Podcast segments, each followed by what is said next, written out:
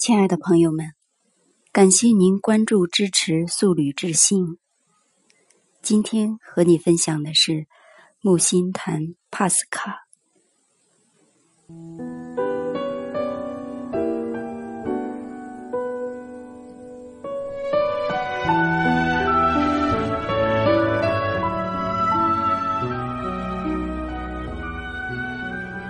我们到法国去。先碰到帕斯卡，在座大概只有一半人知道帕斯卡。但凡西方著名作家、思想家、科学家，总会在一生作品中提到几次帕斯卡。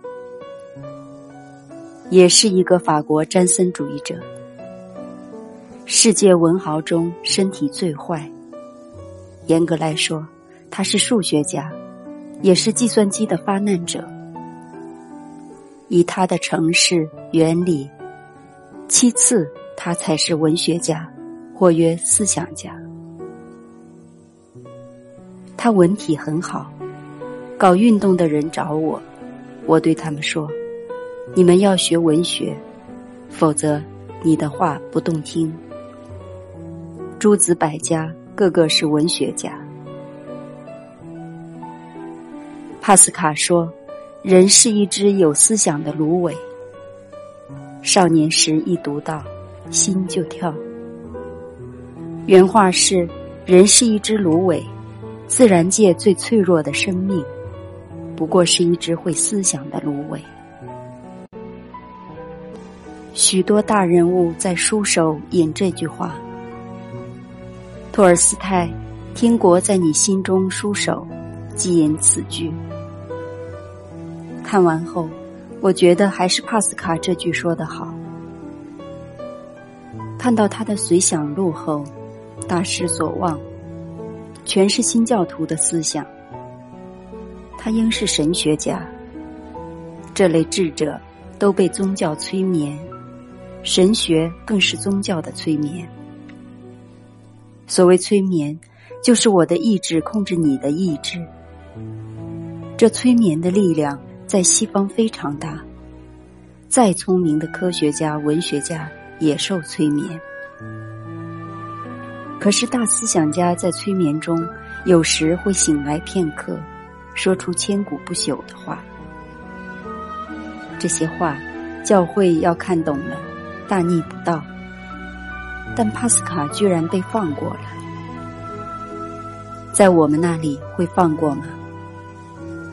帕斯卡随想录厚厚一本，真有价值的句子凑在一起，不满两页。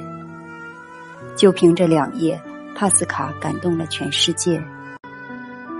这情形我定名为帕斯卡现象。后来证明，他的思想都是通过文学留下来的。神学家不理会他的文学，放过了。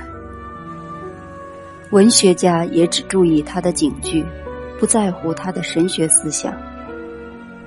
那些句子加在神学思想中，沙里淘金才能留下来。苏格拉底、柏拉图、亚里士多德都在大量荒谬的包藏中出现一点点真知灼见。与此相反，中苏革命年代的学者和思想家都没这现象。连上智者也被整个催眠，没有清醒的片刻。真的智者、思想家不能明争，懂得暗斗。苏俄的索尔仁尼琴，捷克的文学家就懂得。帕斯卡天性非常好，文笔清如水，我永远尊敬他。刚才那句话像谁的口气？像耶稣。你们到田野里看什么？看芦苇吗？看先知吗？他比先知大得多了。他还说，人只有靠思想才能伟大。从宗教立场看，反动透顶。但帕斯卡想到这里就停下了。另一句很真切，直刺人心。那无限空间的永久寂寞使我恐惧。这是老子的东西吗？直刺到最基本的一点：人和宇宙是这样一种关系，是最初与最后的关系。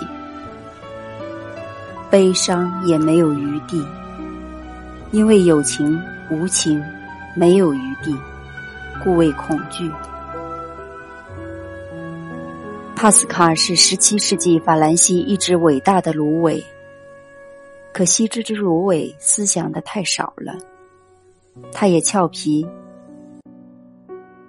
假如克里奥帕特拉的鼻子短了一点，整个世界史就要重新写过了。后来他的思想被人发展，人是靠思想这东西和宇宙对抗的。宇宙大，人小，人知道；宇宙无情，人也知道。这都是人厉害的地方。人类最可宝贵的是这一点。这是个伟大的数学家，虔诚的神学家，又是个优秀的文学家、思想家。